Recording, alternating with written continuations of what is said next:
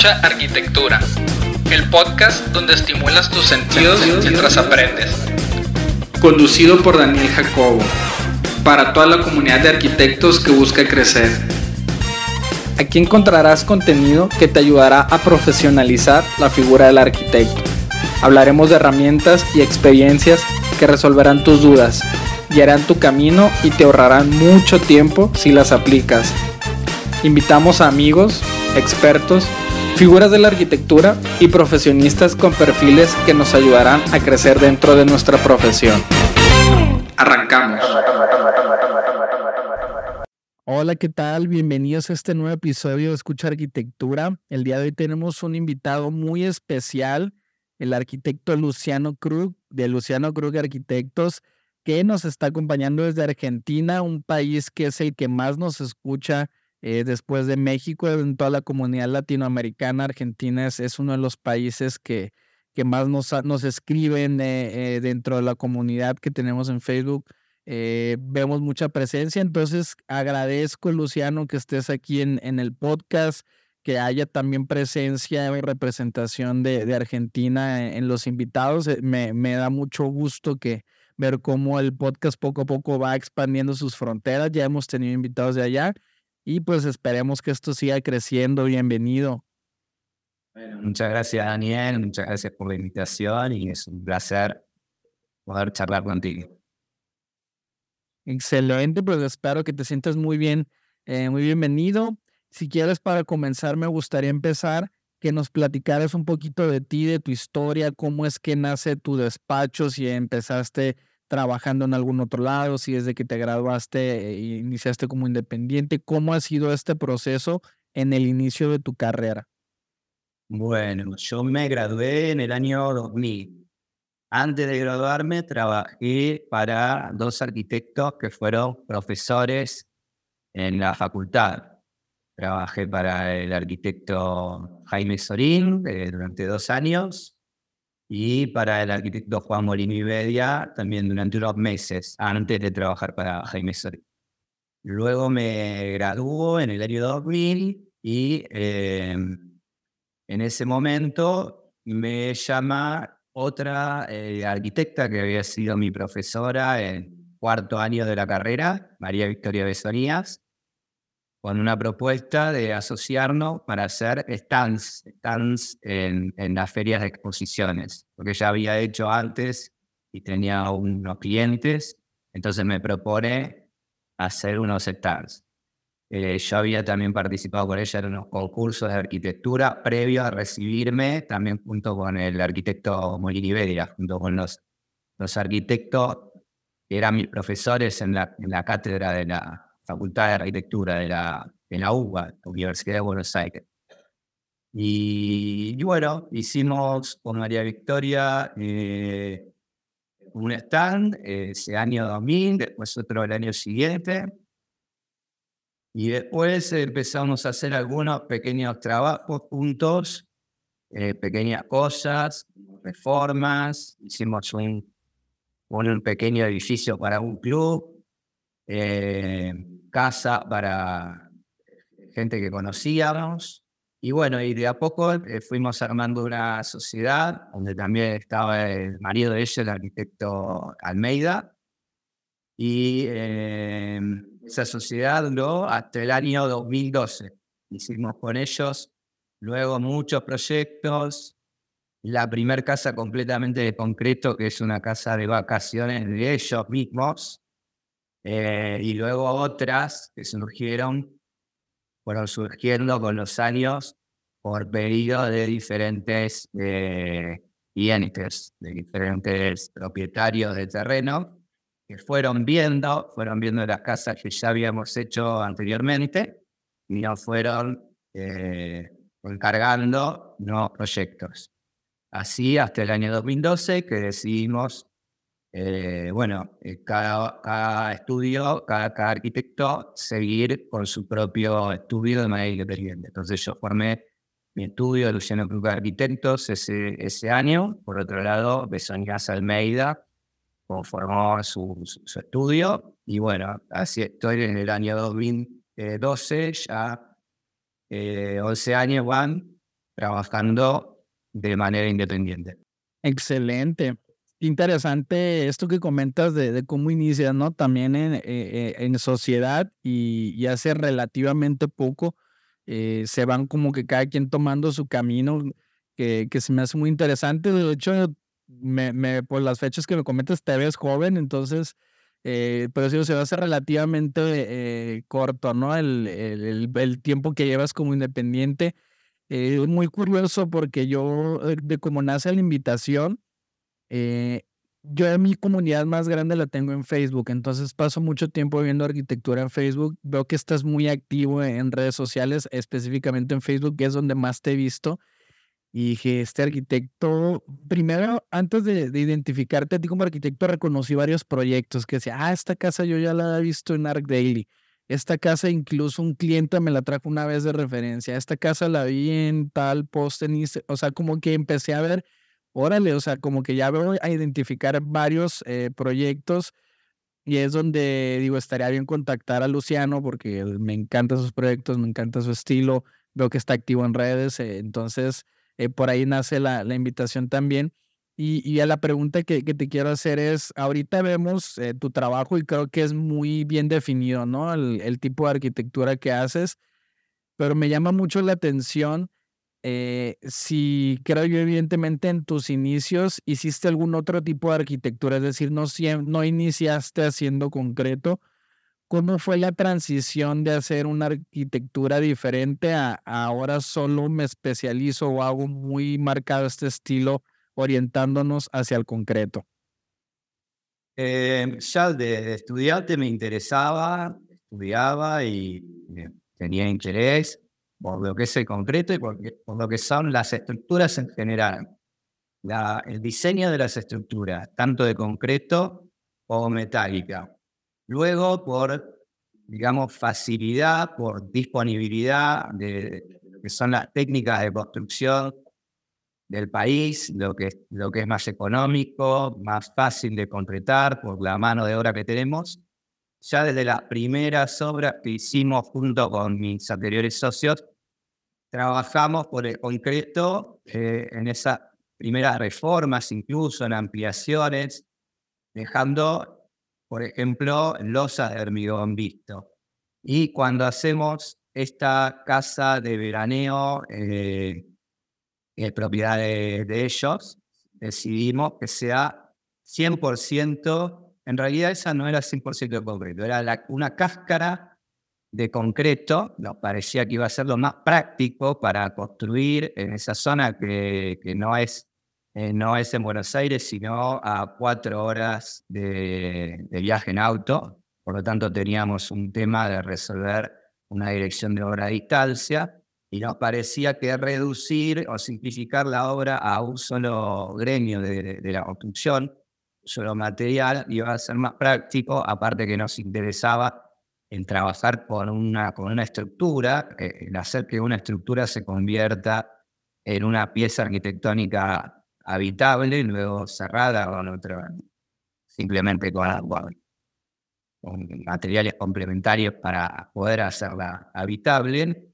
Nos parecía de lo estético también muy interesante porque estábamos trabajando en un lugar, en un entorno boscoso que eh, creíamos que por eh, las características del concreto a la vista, como se construye acá, que ponen cofrados de tabla de madera de pino, eh, iba a, convivir muy bien en armonía con ese entorno. Y por todo eso, por, por también un tema de pensar en mantenimiento posterior, que sea práctico, que sea simple, que no demande trabajo, optamos por hacer esa primer casa de concreto y luego viendo que resultaba bien, continuamos investigando con el concreto aparente en otros proyectos, pero no es que eh, yo me dedique exclusivamente a hacer obras de concreto, he hecho obras en, en otros materiales. Lo que pasa es que uno va haciendo un camino y luego eh, los encargos van surgiendo a través de lo que ya se ha visto, de lo que los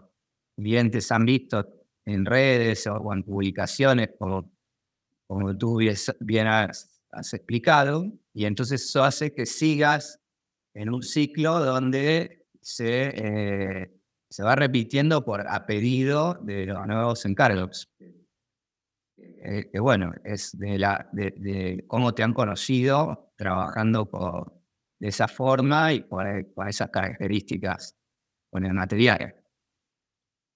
Claro, justo el día de ayer tuve un live con un despacho de arquitectura aquí de México, se llama Cibrián, y hablábamos del proceso creativo y tocamos justo ese tema, ¿no? Que es muy interesante y complejo, eh, el cómo de cierta manera eh, lograr el equilibrio en el que no nos limitamos, porque definirse, limitarse, eh, a mí me gustaría personalmente hacer concreto y después casas blancas y después eh, algo ecléptico y después, o sea, no limitarnos, pero sí mantener una línea, les, decía, de, que sí me gustaría por lo menos que ese proyecto se nota que es de Daniel Jacobo.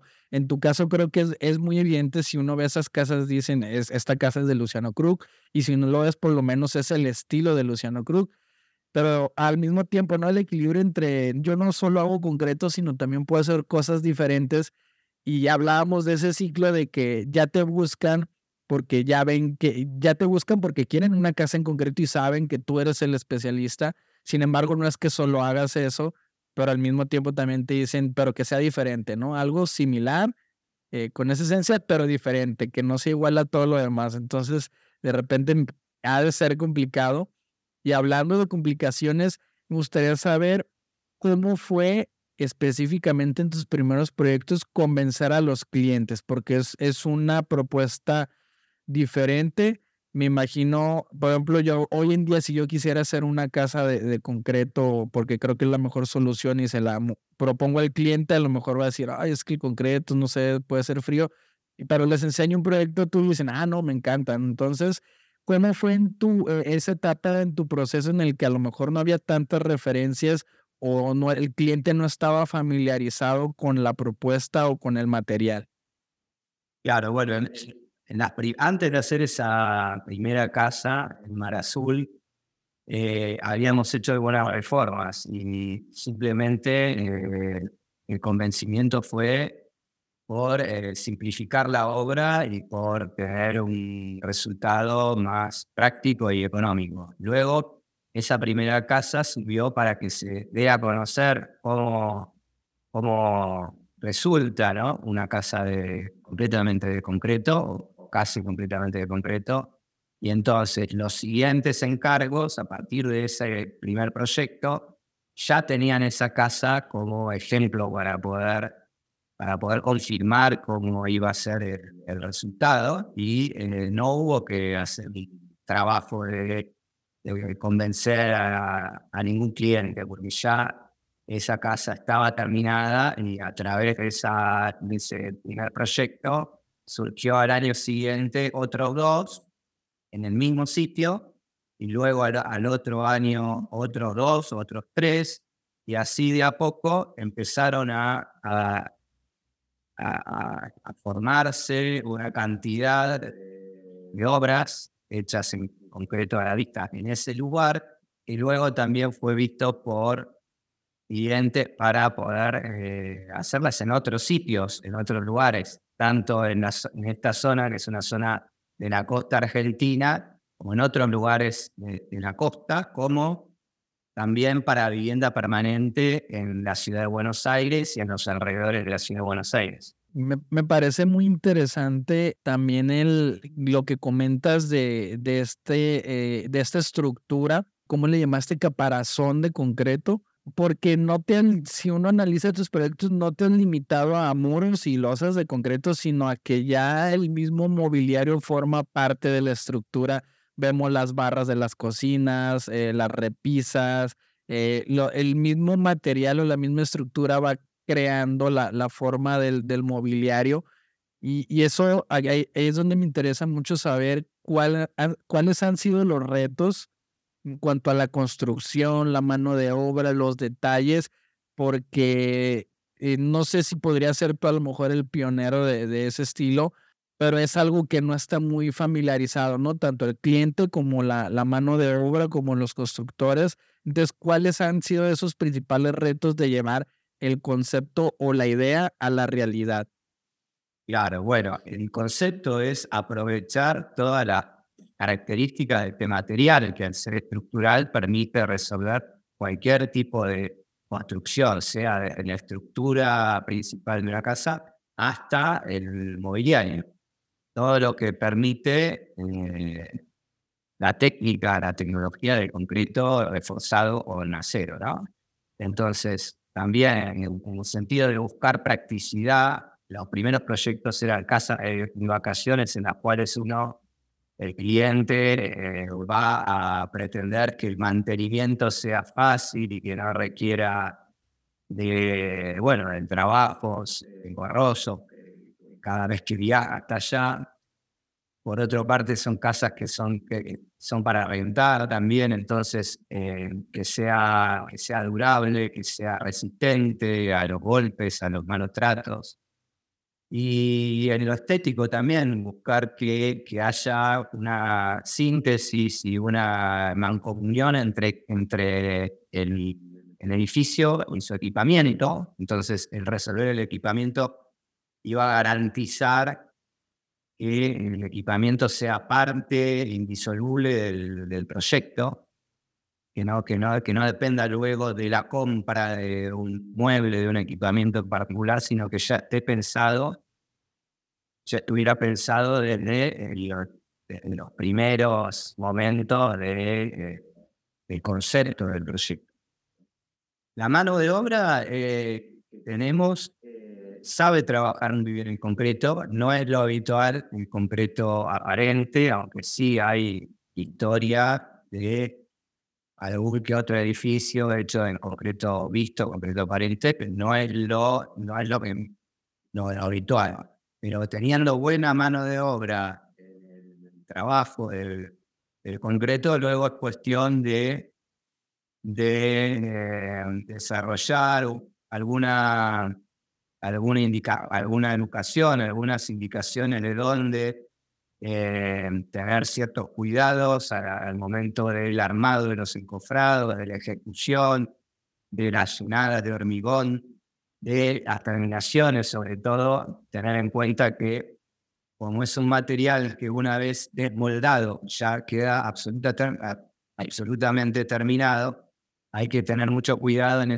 en los días de llenadas de que quede eh, bien acabado, que no requiera ser eh, completado posteriormente porque no ha sido bien, bien, bien llenado, etcétera, etcétera. Ciertos cuidados que, que hacen a que una vez acabado ese trabajo, quede realmente el trabajo terminado y, y evitar un manoseo, digamos, eh, posterior de la, estructura, un, un, arreglo de, un concreto que no quedó bien de entrada. O sea, apostar todo a, a que salga bien desde el primer momento. Ese es el cuidado que, que requiere el trabajo con este material. Claro. Eh, justo platicaba con otro arquitecto que, que a, la, a manera personal yo consigo un proyecto como la solución a un planteamiento o a un problema, sin importar las especificaciones técnicas o los detalles estéticos. En este caso, como bien comentas, de que a lo mejor el, concreto, que puede ser algo poco digerible a, un cliente cotidiano, cuando le das tu propuesta con base en argumentos y, y que hay una coherencia en la propuesta a las soluciones, creo que al final del día acordamos en esta plática que, que pues el cliente entiende, no, es que el, el, concreto tiene una razón de ser y es la estructura y es el bajo mantenimiento, entonces eh, e, es una solución diferente y, creo que, que por ahí va, ¿no? Que, que es que empezó y hasta que hoy en día ya está muy normalizado el uso de concreto, de repente muchos clientes le tienen miedo, pero creo que se pueden lograr cosas increíbles. Por ahí no recuerdo bien si era algún manifiesto, algún arquitecto que le llamaba eh, piedra líquida, ¿no? Al concreto, porque podemos hacer prácticamente lo que queramos porque es un material que se puede moldear y, después por sus propiedades físicas se le hace duro y, la, y, etcétera, ¿no? Entonces, Creo que has aprovechado muy bien esas propiedades. Y algo que he notado también en tus proyectos es que hay, te voy a hacer una pregunta a lo mejor un poquito obvia, pero quiero saber qué es lo que opinas. Eh, y es si la arquitectura de calidad está en función a tamaño y presupuesto. no, está en función a tamaño y presupuesto. No, no tiene nada que ver ni con el tamaño ni con el presupuesto.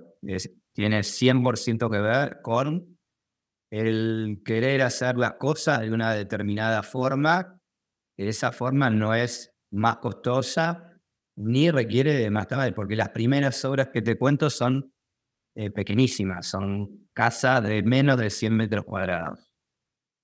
Eh, podría tener que ver con el tamaño, pero de manera inversa, en realidad. Si el tamaño es muy grande, se hace más complicado estos controles que te conté anteriormente. Tendrías que tener una estructura de, equipo que te permita llegar, porque es un trabajo que de alguna manera es, muy artesanal. Es un trabajo muy artesanal. Esta piedra moldeada eh, prácticamente se, moldea a mano, no, no lo hace uno con sus propias manos, está a través de las manos del carpintero que va a hacer los moldes, pues, la mano de obra que ejecuta el concreto, pero tiene mucho de artesanal. Entonces, en realidad, un tamaño de un edificio que, supere lo que está bajo el control de una persona, un edificio muy grande, ahí se hace más complicado, pero no imposible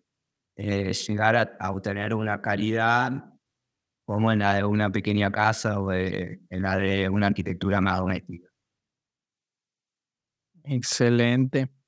Ahorita te voy a empezar a hacer una serie de preguntas, ya no tan, bueno, sí son personales, pero ya no tan personales en cuanto a, lo que creemos que es Luciano Krug, a, tu estilo, porque de repente algo que me gusta de este podcast y, que yo no había encontrado en, ni en ningún otro podcast de arquitectura era encontrar también el balance entre que tenemos que vivir de la arquitectura, no solo es hablar del concepto, de la luz, de la forma, sino también cómo hacer de esto un negocio y algo sostenible para poder vivir de algo que nos encanta hacer, ¿no? Entonces, de repente idealizamos a los arquitectos, a Luciano Krug, este, a, Abraham J. Paredes, a, que vemos que hacen sus proyectos, que vemos que, que están en redes, pero de repente se nos olvida que también hay, hay, hay otra parte del negocio, ¿no? Que es los clientes, las cuentas, eh, la nómina.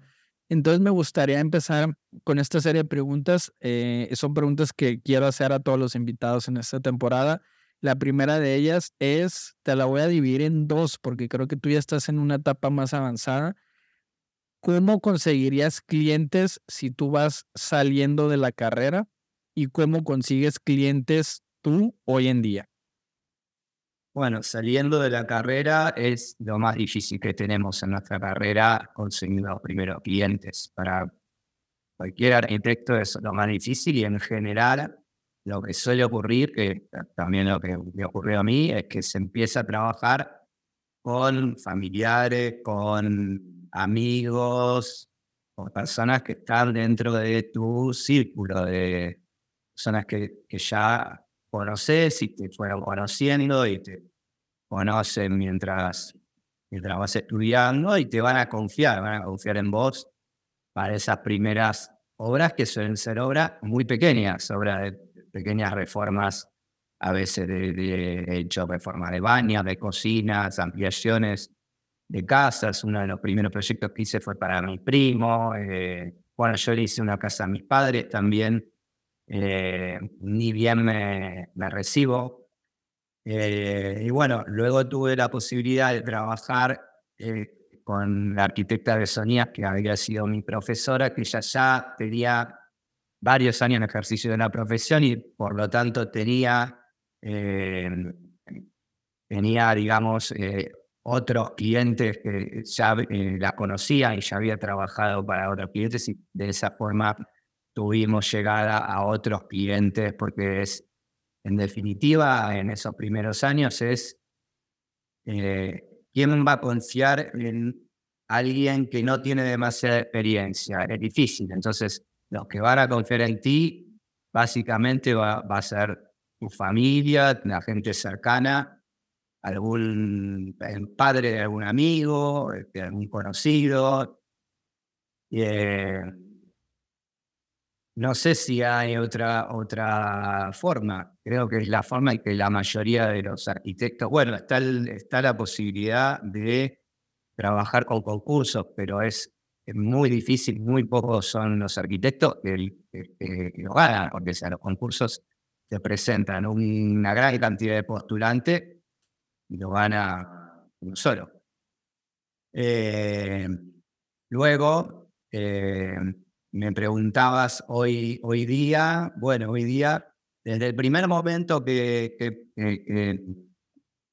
eh, estoy trabajando de manera independiente anteriormente con, con mis, mis socios con los que empecé luego de recibirme, le dedicamos mucho tiempo a la difusión de las obras, de las obras terminadas y de los proyectos también, de los proyectos que no, que no se lograron ejecutar. Ejecución que tiene que ver eh, con página de internet propia o sitios de arquitectura en, internet en su momento, porque todo esto en 20, en los últimos 20 años cambió muy rápidamente, pero en su momento eh, eh, había mucha publicación en papel, que hoy no es tanta, hoy bajó mucho la cantidad de, las publicaciones de arquitectura en papel, prácticamente hoy son el 90% o más de forma digital. En su momento había muchas publicaciones en papel, entonces uno, cada uno de los proyectos que íbamos terminando, que buscábamos que el resultado sea lo más cercano a lo que nosotros eh, imaginábamos del proyecto, buscábamos que se publique, lo ofrecíamos para que se publique. Eh, y bueno, hemos tenido la suerte que se, que se publicó, que, eh, algunos otros proyectos también hemos tenido la suerte de obtener, de obtener premios porque los hemos presentado a bienales de arquitectura y a diversos concursos. Y bueno, esa difusión es la que te puede permitir también que se acerquen nuevos clientes que ya no son lo de un círculo familiar, sino que es gente que no te conoce y a partir de ahí poder tener una estabilidad de una, de una cantidad de encargos eh, anuales que te permita poder dedicarte a vivir de la profesión. Porque obviamente si te quedas en la gente que te conoce, ese pequeño círculo en un momento se agota.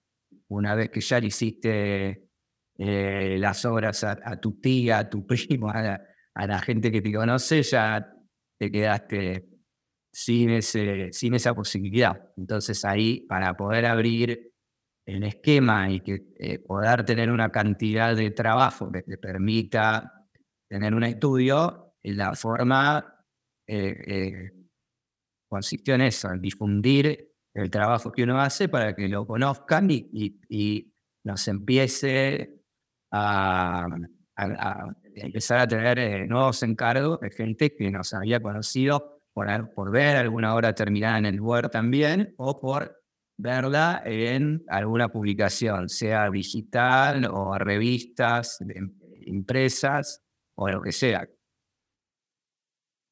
Claro, al final del día creo que ahorita es aprovechar, ¿no? Toda la, la bondad que tienen las redes sociales, que también tienen ahí sus cosas eh, oscuras, pero hay que aprovecharlo bueno y pues tanto así que hoy estamos conectando tú y yo, yo en México, tú en Argentina, entonces hasta acá ha llegado tu trabajo, la difusión y, y algo que me gustaría preguntarte también es que creo que conforme vamos avanzando en el proceso, en nuestra trayectoria o carrera como arquitectos, también van cambiando nuestros problemas. Por ejemplo, cuando uno se gradúa, pues mi primer problema es cómo consigo clientes y después, pues cuánto les cobro y después qué le tengo que entregar y después cómo consigo más y después ya tengo mucho trabajo, no puedo yo solo, tengo que crecer. ¿Cuál es ahorita en la etapa que tú te encuentras tu mayor problema eh, en la parte de la arquitectura? Y es el, no es que tenga nuevos problemas, son los problemas cotidianos de cualquier arquitecto que tiene que ver con las relaciones humanas, con los clientes, que entiendan bien hasta dónde es el alcance de tu trabajo, hasta dónde corresponde que eh, llegue el trabajo que uno hace, hasta dónde sí, hasta dónde no, establecer bien con claridad qué es lo que uno va a hacer, que sí, que no, cuál es el límite, cuánto se cobra por eh, cada etapa de nuestro trabajo, después en, relación con la construcción, la relación con los constructores, con los proveedores, con los diversos proveedores eh, de cada una de las partes de la obra, lo mismo, claridad, claridad en, definir bien eh, lo que tiene que hacer cada uno, lo que corresponde que, haga cada uno, la expectativa de cada uno, eh, lo, que le corresponde a uno y lo que, le, eh, lo que espera del otro. Y, bueno, poder establecer con claridad eso es básicamente lo, lo, lo más importante para que luego las cosas funcionen de la mejor manera posible, armar equipos en los cuales el cliente tiene que ser parte del equipo, el cliente no tiene que, ser una, una, pieza ajena, sino que tiene que unirse y ser parte del equipo y, hay que hacerle explicarle y hacerle entender eso, que es parte del equipo, que uno está haciéndole su casa y que está eh, queriendo que la que la casa se haga bien, eh, en el caso ¿no? Digo, de, la arquitectura doméstica, pero que es necesario que el cliente se comprometa también en, todo el proceso y que eh, no sea solo eh, y exigencias, sino que, por el contrario ayude a resolver los problemas que se,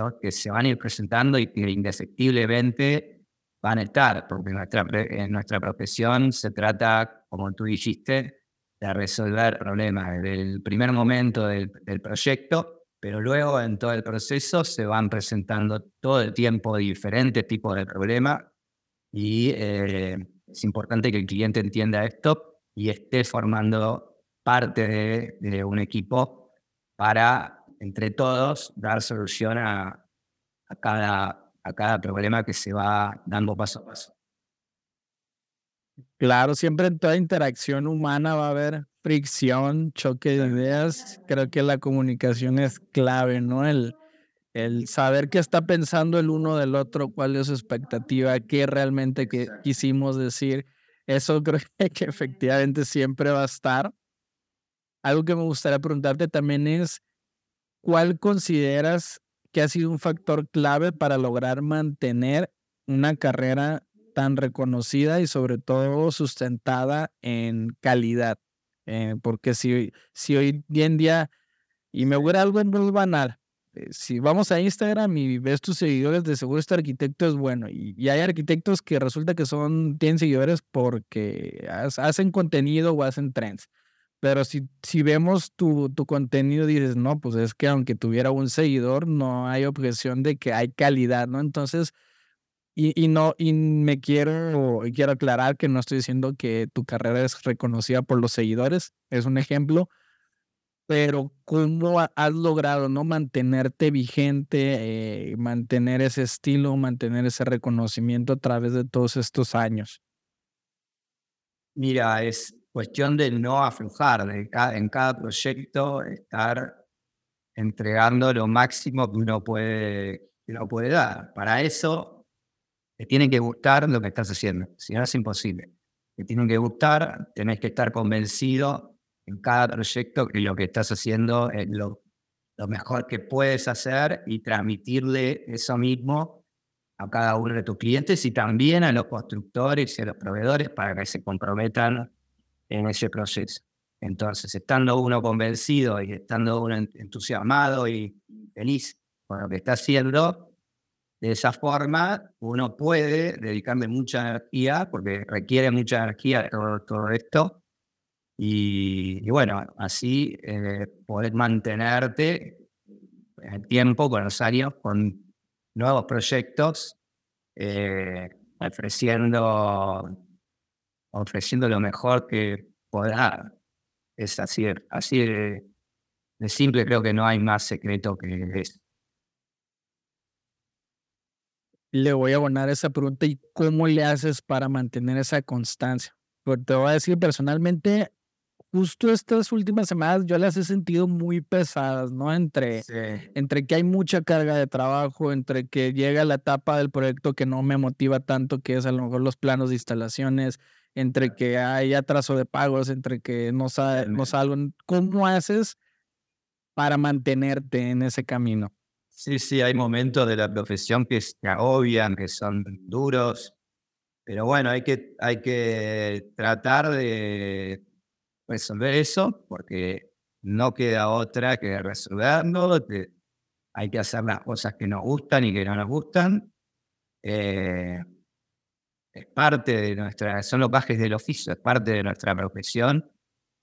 Saber que, bueno, que eso es, una parte indispensable de nuestro trabajo, tanto en los temas económicos, la parte de resoluciones técnicas y bueno, requieren mucha energía.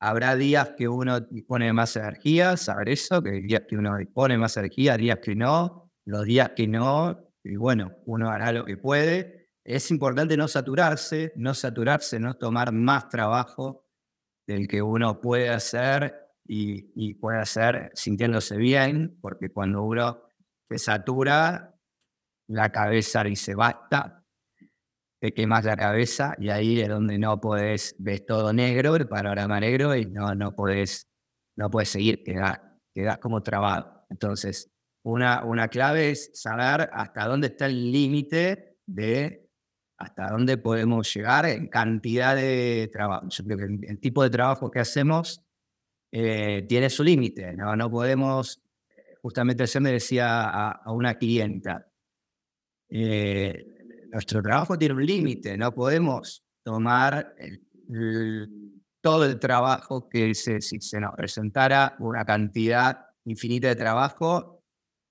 tenemos que rechazarlo, tenemos que saber decir que no y saber hasta cuántos proyectos uno puede encarar por año y cuántos ya va a ser un problema o va a ser va a jugar en contra. Entonces, una clave saber hasta dónde uno quiere establecer su propio límite.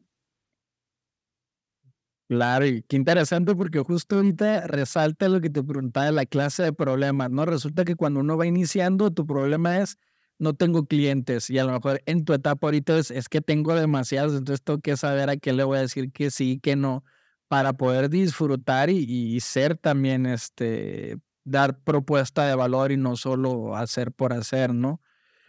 Esta pregunta que te voy a hacer eh, te voy a ser bien sincero, espero estructurarla bien. Y es que yo ya te conocía sin saber que te conocía. Te conocí primero a través de tus proyectos y conforme fui eh, investigándote, eh, viendo la calidad de tu trabajo, empezó cierta presión en mí de decir, oye, vas a tener a Luciano Cruz de invitado, no puedes desaprovechar esa oportunidad, tienes que ser clave en las preguntas porque la calidad de una eh, de, una buena entrevista, parte de las buenas preguntas. Entonces sí entré en este ciclo de que qué le voy a preguntar, mm, lo quiero aprovechar, ya, eh, ya dejó de ser el, eh, el tema de la curiosidad el tema de la exigencia, ¿no? De, de, saber aprovechar. Y se me ocurrió esta pregunta que creo que, creo que va a ser buena, porque creo yo que seguramente ya estás harto de que te pregunten del concreto eh, en, creo que todos creemos quién es Luciano, eh, de cierta manera. Creemos que sabemos quién eres y qué haces, pero sé que Luciano es algo más. Entonces me gustaría preguntarte si te gustaría decir algo que nunca te hayan preguntado. Buena pregunta. A ver, sí, es cierto, me preguntan mucho sobre el concreto sobre los aspectos técnicos del concreto, no tanto, no me han preguntado tanto sobre los, los aspectos estéticos del concreto, que creo que es lo más interesante, porque muchas veces he ido a dar pláticas eh, y siempre al final de las pláticas se dan preguntas y la mayoría de las preguntas de los arquitectos tienen que ver con aspectos técnicos, que creo que esos aspectos técnicos están al alcance, las respuestas están al, alcance de cuestiones de cómo se impermeabiliza, cómo se resuelve una, una las cuestiones de climatización, de aislación térmica, ese tipo de, de preguntas. Son acero, qué, encofrado su uso, qué tipo de desencofrar, que no son preguntas que, digamos, las respuestas están en cualquier manual de construcción de concreto, pero rara vez me preguntan de los aspectos expresivos de, la obra, no solo del concreto, ¿no? De la obra en particular, qué es lo que uno busca en cuanto a lo, expresivo, a lo eh, los arquitectos no suelen eh, hacer ese tipo de preguntas, eh, tanto en las entrevistas como cuando voy a dar pláticas y los asistentes me preguntan. Y creo que eso es lo más interesante de la profesión. No tanto la cuestión técnica, que es cuestión de resolverla bien, sino la cuestión de lo que es netamente el arte de, de nuestra profesión. Nuestra profesión es en parte arte y en parte técnica. La técnica es un tema físico que se resuelve. El arte es más subjetivo. Entonces, es interesante también eh, pensarlo, pensarlo y, y, preguntarlo y hablarlo y comunicarlo. Claro, muchas veces el valor está más en lo intangible, en, en, en, la solución. Yo les digo mucho a mis clientes, yéndonos a temas ya hasta económicos, mira, el, alcance conceptual es más económico que el ejecutivo, pero para mí lo donde más está el valor es el concepto, porque esas dos, tres líneas, tal vez solo yo te lo puedo hacer y solo yo te lo puedo solucionar de esa manera. Está por completo ahí. Está en render te lo puede hacer cualquier estudiante que sepa usar AutoCAD y sepa hacer render, ¿no? Entonces el valor está en lo intangible. Y sí, de repente me entró este existencialismo, ¿no? ¿Y qué tal si Luciano es un crack en filosofía, es un crack en finanzas y resulta que toda la vida se han limitado a preguntarle cosas del concreto, ¿no? Entonces, dije, creo que puede haber una, una buena respuesta por ahí. Me gustaría preguntarte qué consejo le darías a los jóvenes arquitectos, el que consideras el concepto, el consejo más poderoso. completo de lo, lo que hablábamos antes. El valor está hablamos de una profesión que es mitad arte y mitad técnica. El valor de la, de la obra del trabajo está en la cuestión estética, que es, es la cuestión artística, porque si uno repasa la historia de la arquitectura, o, se, o, va a pensar en la obra que trasciende, en la obra del movimiento moderno, en, en Le Corbusier, en Mies van der Rohe, hay una cuestión técnica importante, pero lo que trasciende es el valor estético de su obra, el valor estético. Si uno se pone a pensar en, las casas, las primeras casas de Le Corbusier o de Mies van der Rohe, no es la cuestión técnica que luego se repitió millones de veces, sino el valor de lo novedoso en cuanto a la propuesta de su estética. Eso es lo que trasciende, eso es lo que trasciende en cada momento.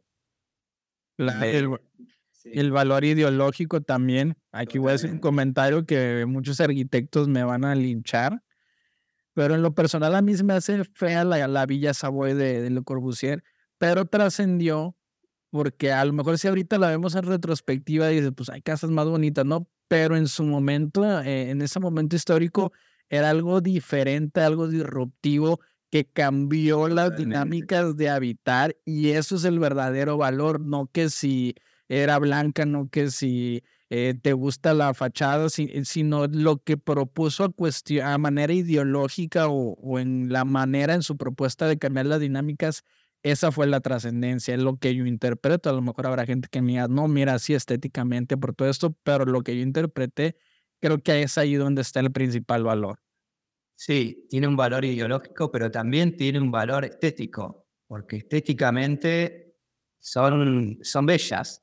porque si hubiera sido solo lo, lo ideológico, lo tecnológico, no hubiera trascendido. Eh, hay una trascendencia porque cuando uno la obra la, estudia y la ve, y la ve en el lugar, la, la, ve, la recorre, digo, la ve no publicada, sino que la ve realmente eh, conociendo la obra, tiene un valor estético muy grande y hasta el día de hoy lo, mantiene.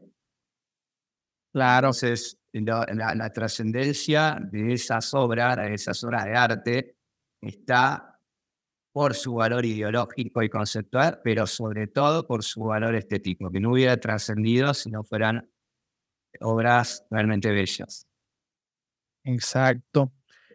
Pues muy bien, para pasar ya a la parte final del episodio, antes me gustaría agradecerte mucho el tiempo que hayas estado, de verdad es, es un verdadero honor el, tenerte aquí como invitado, el tener la representación también de Argentina en el podcast siempre eh, va a ser un agrado y, pues me gustaría pasar eh, a esta sección que son las preguntas rápidas. Eh, en esta ocasión vamos a cambiar por unas que nos hizo también el público en Instagram, esta nueva dinámica. Entonces, vamos empezando por la primera de ellas y es ¿qué tipo de música usas para trabajar? La música acá la pone Sol Álvarez, los chicos que trabajan conmigo, pero me gusta todo tipo de música. A mí no tengo una música preferida respecto a otra. Me gusta todo tipo de música de, de, cualquier, de cualquier época. Todo disfruto de la música, de, bueno, de, de, la diversidad también. De, para trabajar lo que sí necesito es que sea una música tranquila, que sea una música que me permita poder pensar. Fluir. Fluir, sí. Pero cualquier tipo de música. ¿Tienes algún arquitecto favorito? Bueno, ya los arquitectos formadores del movimiento moderno, como te decía anteriormente, de Le Corbusier, Mies van der Rohe, Alvar Alto, De Breuer, Richard Neutra, y siendo más a, la actualidad, me gusta mucho la obra del de, chileno Milan Reich. Eh, me gustan muchos arquitectos españoles, muchos arquitectos portugueses, mucho, también miro mucho la arquitectura de Japón, la arquitectura nórdica, mm. eh, la arquitectura brasileña también. Brasil tenemos eh, muy buenos arquitectos y hay también varios colegas de mi país que también me parecen muy buenos. Mm. Me, me, nutro del mundo de una cantidad también, con la música, de la importancia de Totalmente, voy mirando lo que va surgiendo, arquitectos jóvenes, también nuevos arquitectos, y, bueno, hay mucha calidad en, en todos los países prácticamente. Muy bien. No quiere decir que toda la arquitectura sea de calidad, pero sí que se puede encontrar mucha calidad en, en todos los países. Claro, y de muchas propuestas diferentes y soluciones diferentes. Creo que eso es lo que enriquece también. Si, si todos hiciéramos lo mismo, pues qué aburrido. Exactamente, sería aburrido. Aquí una pregunta que nos hace alguien de, del público y es, ¿cómo alguien puede facilitar la llegada de ideas arquitectónicas a la hora de proyectar?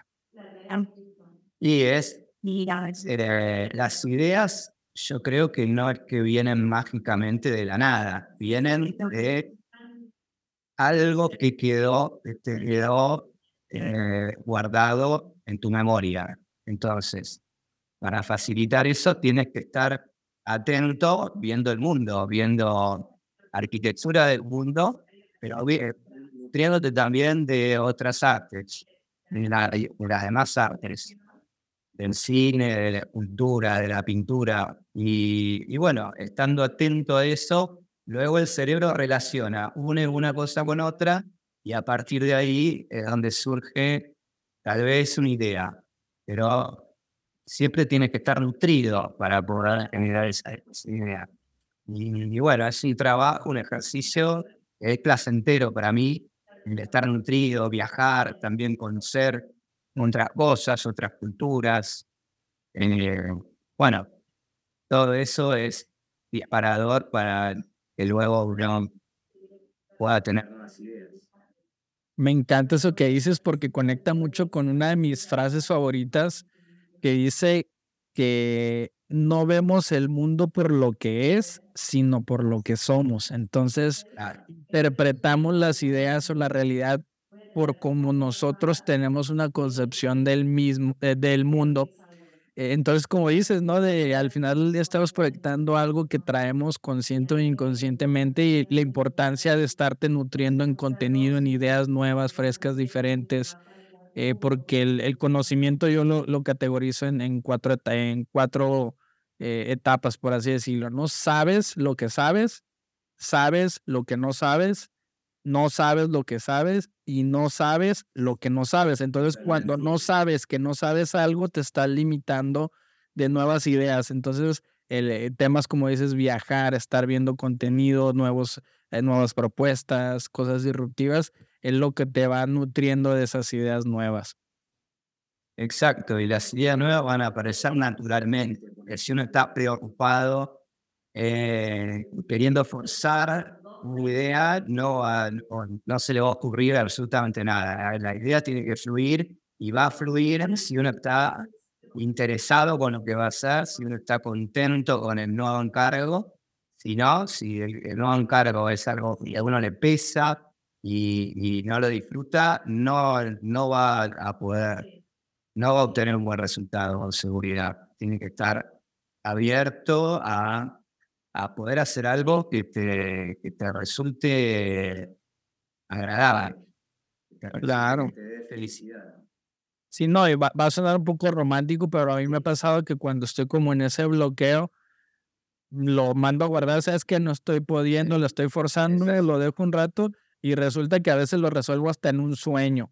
Y, y, al final no es que porque como suena románticamente, no lo soñé la solución, sino que pues traes tanto el pendiente en la cabeza que hasta lo sueñas, ¿no? Pero resulta que cuando lo dejas descansar, eh, eh, llegas a la solución más fácil, a veces más rápido y mejor. Em, otra pregunta que nos mandan por acá es, ¿cómo logras el equilibrio entre el pedido de tu cliente y poder plenamente tu poder hacer plenamente tu arquitectura? Bueno, buena, buena pregunta.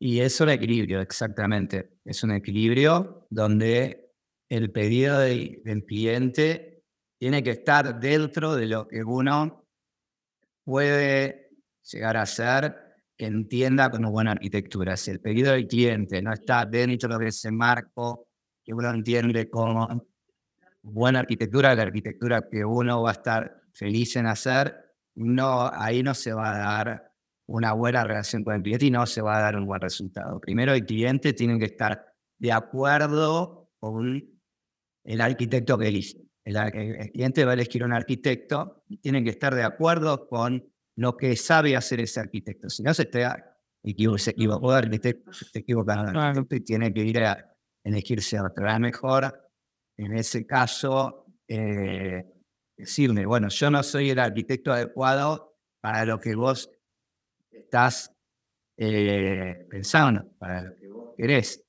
y elegirte otro arquitecto. Pero si, si lo que te piden, lo que te requieren está dentro del mundo de, lo que vos sos feliz haciendo, ahí el equilibrio va a llegar de manera, sin forzar, de manera natural. Mm. Sí, es como una relación amorosa, ¿no? Que existen los, los no negociables. yo ahorita que, que me acabo de, de, casar, lo estoy viviendo, puede ser, pues no me gusta que a lo mejor tú te duermas bien noche, pero lo puedo tolerar. O a lo mejor si fueras machista, eso es un no, no negociable, nos, nos vamos a divorciar, ¿no? Entonces con el cliente es, a lo mejor yo hago casas de un piso y si de repente me pides dos pisos, creo que lo puedo hacer pero si yo hago algo más moderno y, tú me pides algo clásico, pues sabes que eso sí no, entre que no me gusta, no es mi estilo, no puedo, no lo, no lo domina ese estilo. Entonces, pues sí, creo que también el cliente debe saber a quién se está acercando, ¿no? Y qué es lo que va a pedir. Claro, muchas veces lo cree, pero a veces se equivoca. A veces cree que tiene una expectativa que no es, que no se condice con lo que uno es ofrecer. Entonces, llegado a ese caso, que alguna que otra vez me ha sucedido, eh, y bueno, es mejor eh, darse cuenta que no vamos por buen camino y, y bueno, hay muchos arquitectos, entonces es mejor que sepa que no eres el arquitecto indicado para lo que te está demandando. Claro. Sí, a lo mejor si yo a un cliente le propongo algo todo en concreto, voy a tener objeciones. Dudo que eso te pase a ti porque ah, justo para eso se acercaron a ti, ¿no? En el mayor de los casos. Y como última pregunta, si no fueras arquitecto, ¿qué serías? Me hubiera gustado ser director de cine. Me gusta el cine y me parece que también es bastante paralelo a lo que hacemos nosotros en cuanto a lo que es un proyecto de una película, todo el proyecto de una, arquitectura. Y fíjate que eh, en común eh, esta pregunta que siempre va de la mano, ¿no? De trabajos creativos. Han dicho muchos directores de cine, músicos, pintores, actor, eh, chef, que al final del día son procesos creativos que van de la mano. Nunca alguien me ha dicho medicina, ¿no? O abogado. Entonces sí va de la mano. Pues Luciano, con esto cerramos eh, y de igual manera volverte a agradecer que, que, creo que ha sido una charla muy amena, la he disfrutado. Creo que quien nos haya seguido hasta estas alturas del episodio se lleva grandes eh, consejos y, una gran inspiración y un gusto de verdad que hayas estado aquí en este episodio. Bueno, te agradezco, yo también lo he disfrutado, un placer y, y bueno, estamos en contacto para cualquier otra oportunidad. Claro que sí. Nos vemos en el siguiente episodio.